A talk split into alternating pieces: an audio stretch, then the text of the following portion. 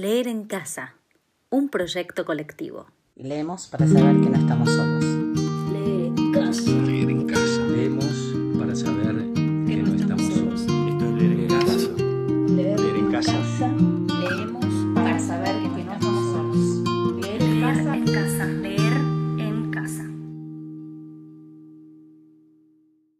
Julio Díaz Villalba, Pablo Neruda, por Rolly Serrano. Yo quiero contarles algo de entrada para que vamos aclarando este tema. No soy un gran lector. eh, eh, es por la edad, digamos, ¿no? Yo antes leía de corrido, ahora leo de caminando. Elegí dos cosas que a mí, para mí, son muy importantes. Una es el libro Memoria de Pablo Neruda, Confieso que he vivido. Y otro y aquí sí voy a, mis raíces, a lo que soy, digamos, eh, salteño.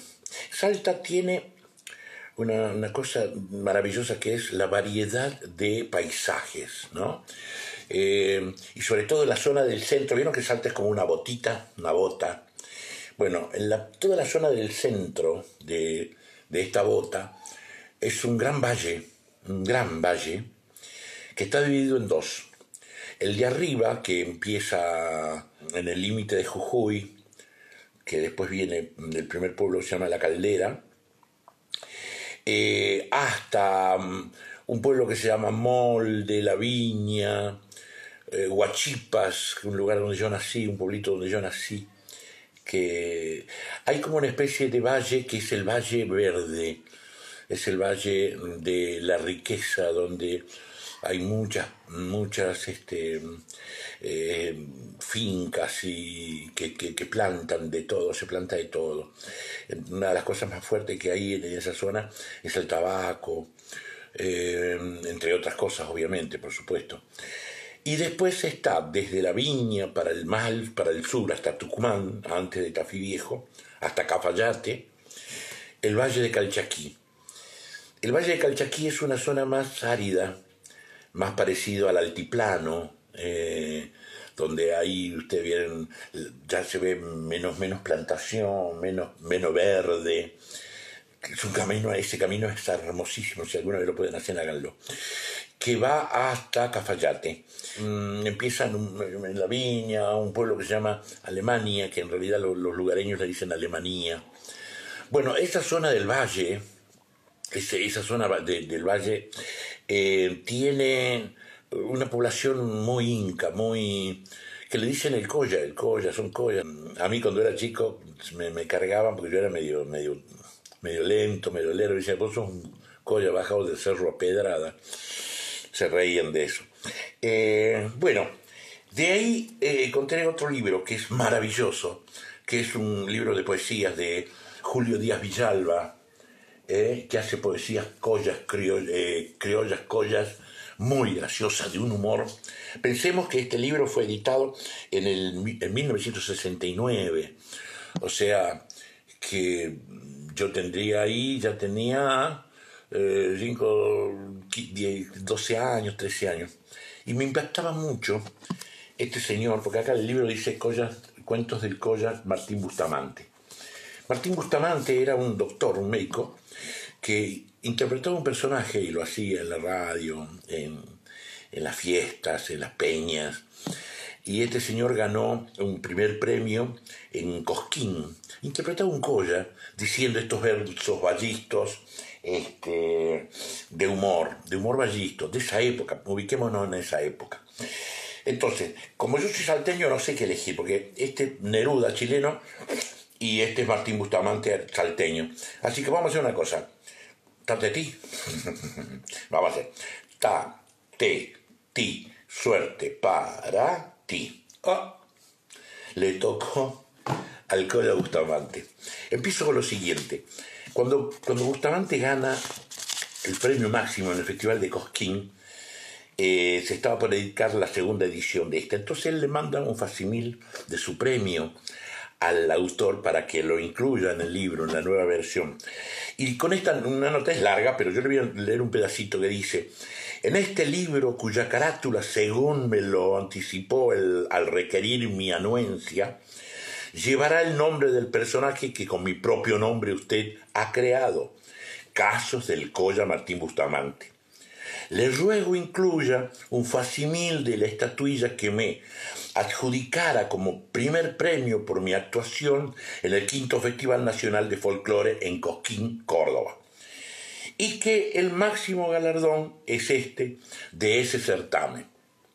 Opa, ¿cómo se lo expresé personalmente? Esta estatuilla también le pertenece. ¿Sabe usted que la he logrado con el recitado de su verso El banquete, y que fue todo un éxito.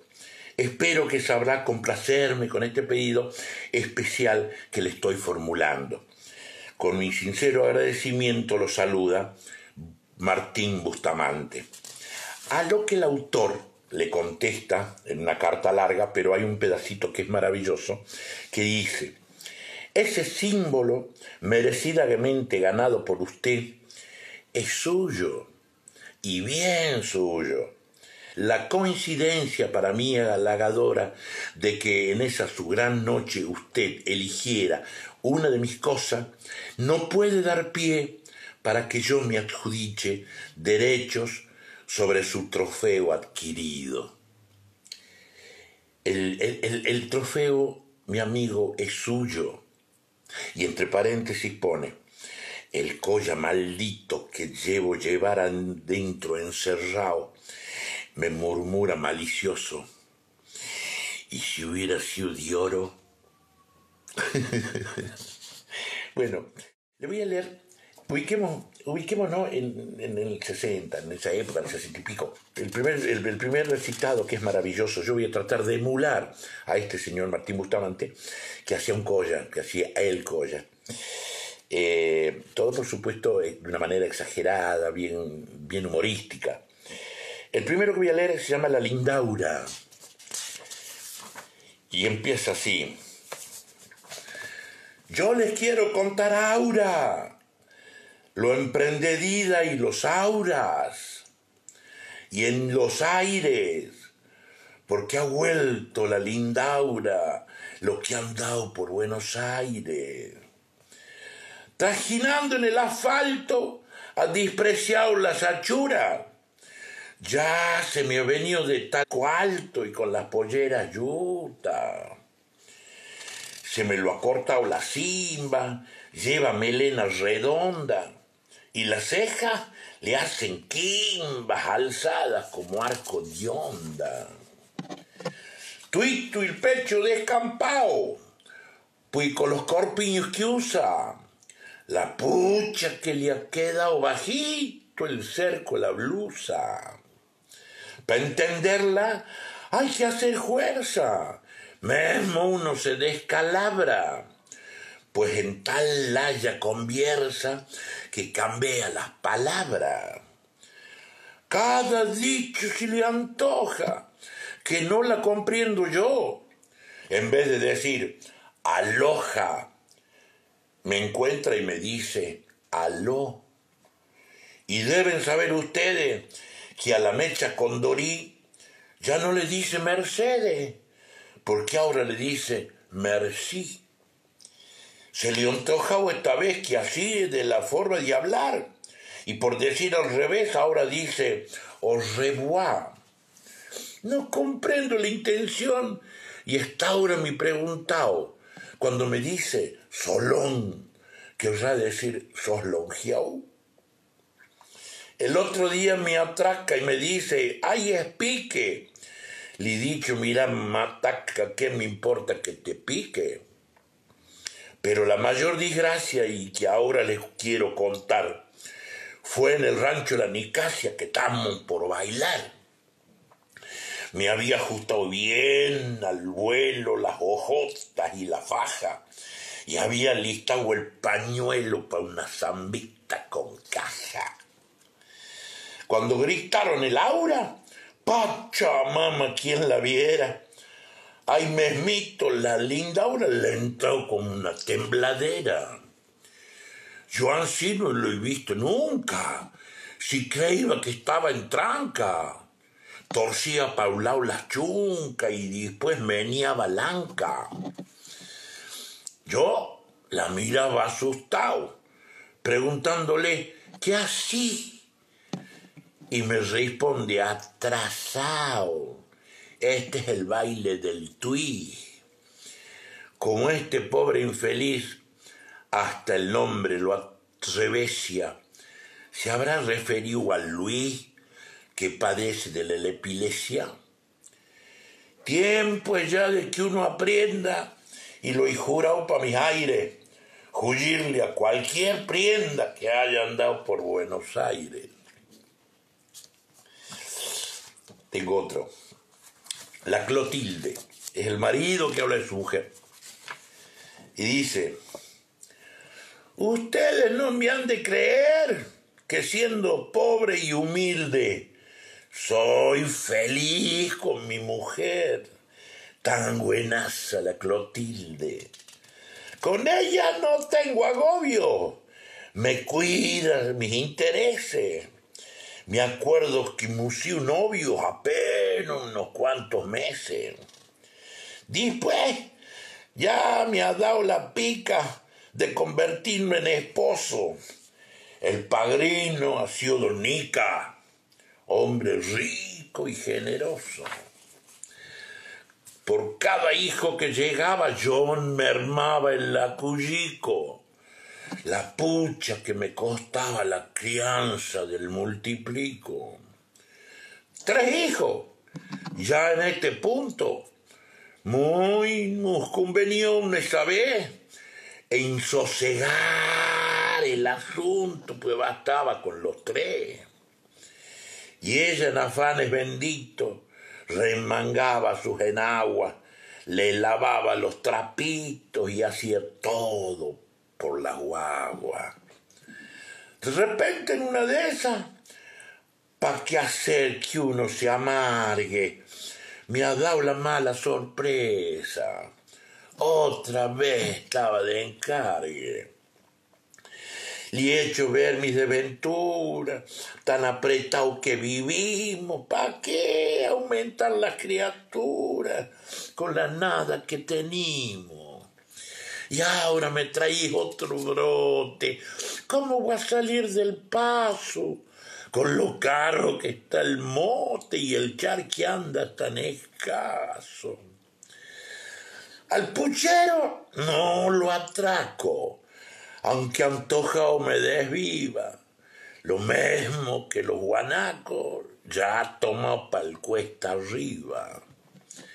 Se puede decir vos comer un loco con chunca. Eso y la cara de Dios no lo vamos a volver a ver nunca. ¿Cómo te me has descuidado si mi jornal ya no alcanza? Y ahora viene un nuevo hambriado y hay que llenarle la panza. Al verme en trance tan duro, la guaina ella me explica. No te pongáis con apuro, que este encargue es paonica. El padrino. Bueno, el patrón. El patrón dice, desde chango siempre he sido mi vida seria y formal. Para el trabajo hice derecho y, pa mi paga era puntual. Pero vea la inconstancia de la gente me ha vuelto horno. No hace cuantito en la estancia, ya me han tomado para el soborno. Yo tengo el resuello falto y estoy quedando esqueleto pues trabajo hasta el sol alto y hasta la oración le meto.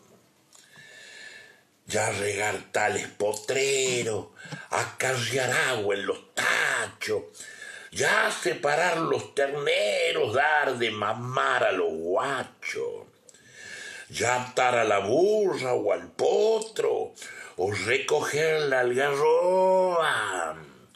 Y ansina de un lado para el otro, me trajinaban como escoba. Pero lo peor de mi mal, y eso es lo que a mí me enferma, es que me dan el mensual morificado y con merma. Al capataz vez le he dicho, Bella, yo exijo que al pagarme cada mes se me dé un sueldo fijo. Si estoy de más y si sobro, decidme lo que es la idea, porque cada vez que yo cobro, la paga se me cambia. Hoy no sé el jornal que gano, rato sube, rato baja. El patrón que estaba a mano, desde su auto me baraja. Saliendo de ese no chistara, esta otra razón me apila. Y si es móvil la cosa es clara, por eso tu sueldo oscila. Y yo ahí nomás sobre el canto le contestado con respeto, mejor no lo mováis tanto, dámelo un salario quieto. El patrón. Tengo este otro que es muy bonito, que es de un, un colla que va con su capataz a la casa del patrón para hablar de algo. Y dice así, el cuento se llama, el, el, el, el relato del poeta se llama El retrato. No me de olvidar jamás de aquella triste ocasión que me ha traído el capataz para entrevistarlo al patrón.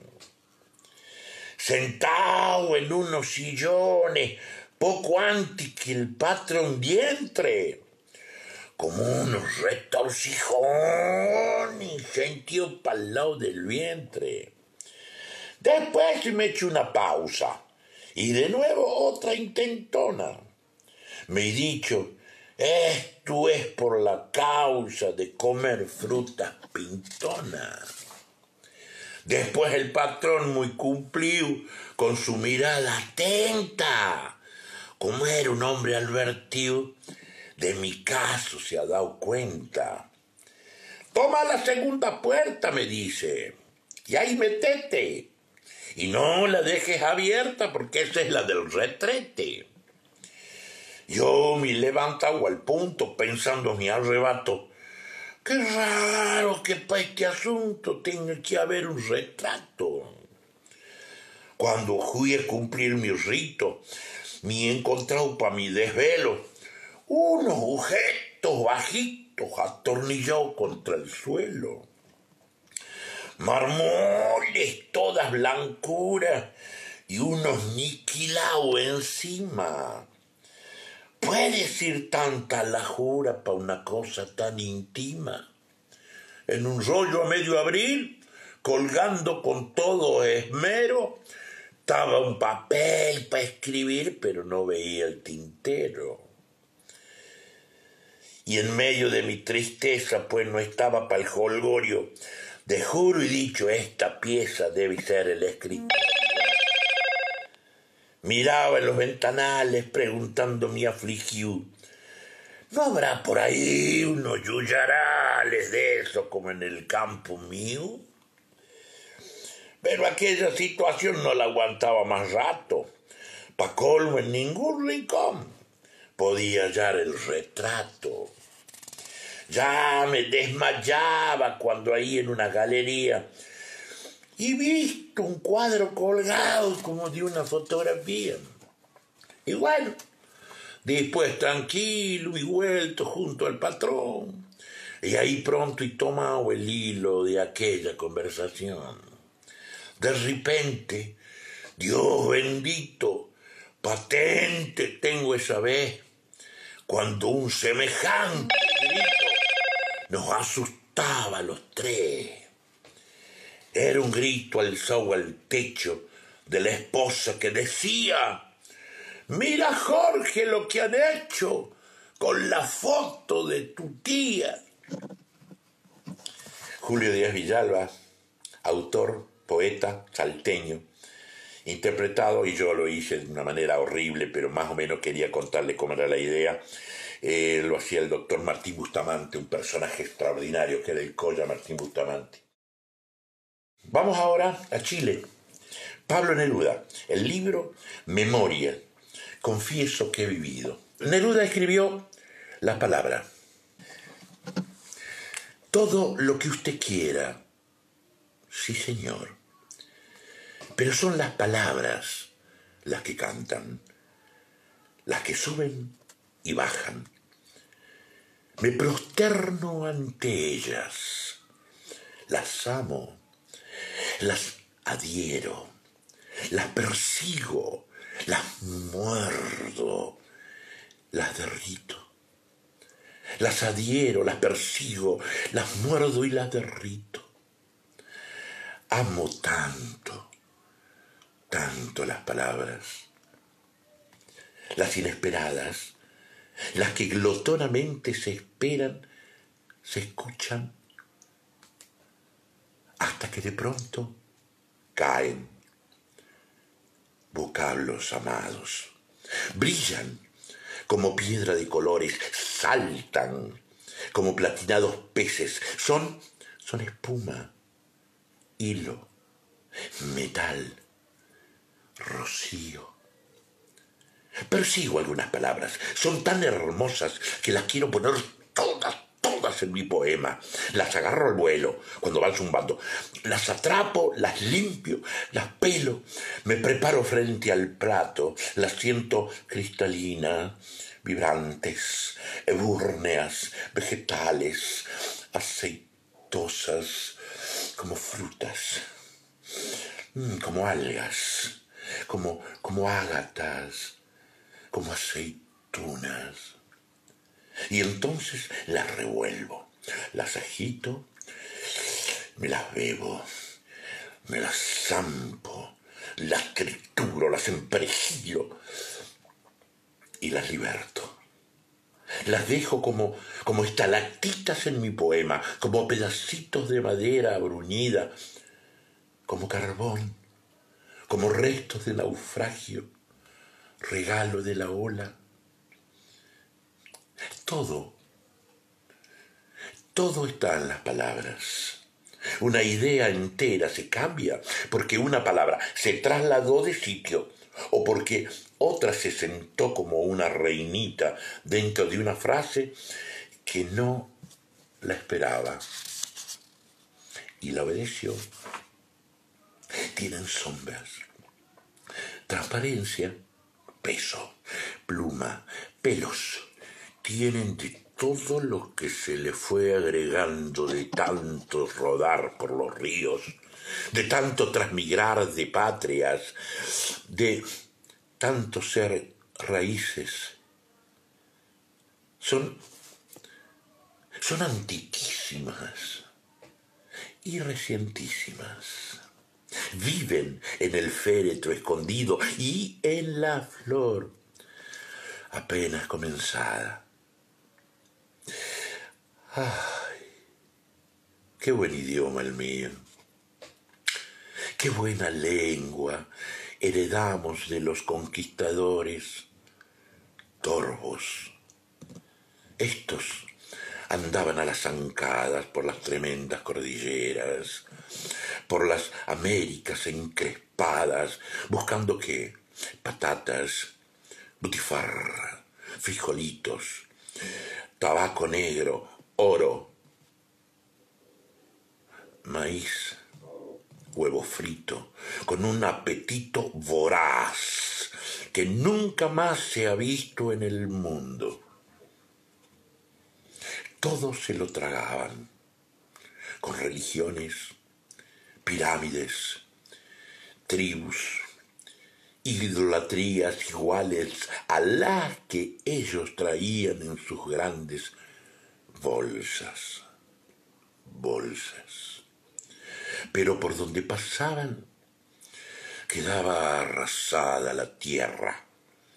Pero a los bárbaros se le caían de las botas, de las barbas, de los yelmos, de las herraduras, como piedrecitas, las palabras, luminosas, que se quedaron aquí, resplandecientes. El idioma. Salimos perdiendo. Pero salimos ganando. Se llevaron el oro y nos dejaron el oro. Se lo llevaron todo. Y nos dejaron todo. Nos dejaron las palabras. Leer proyecto colectivo para saber que no estamos solos.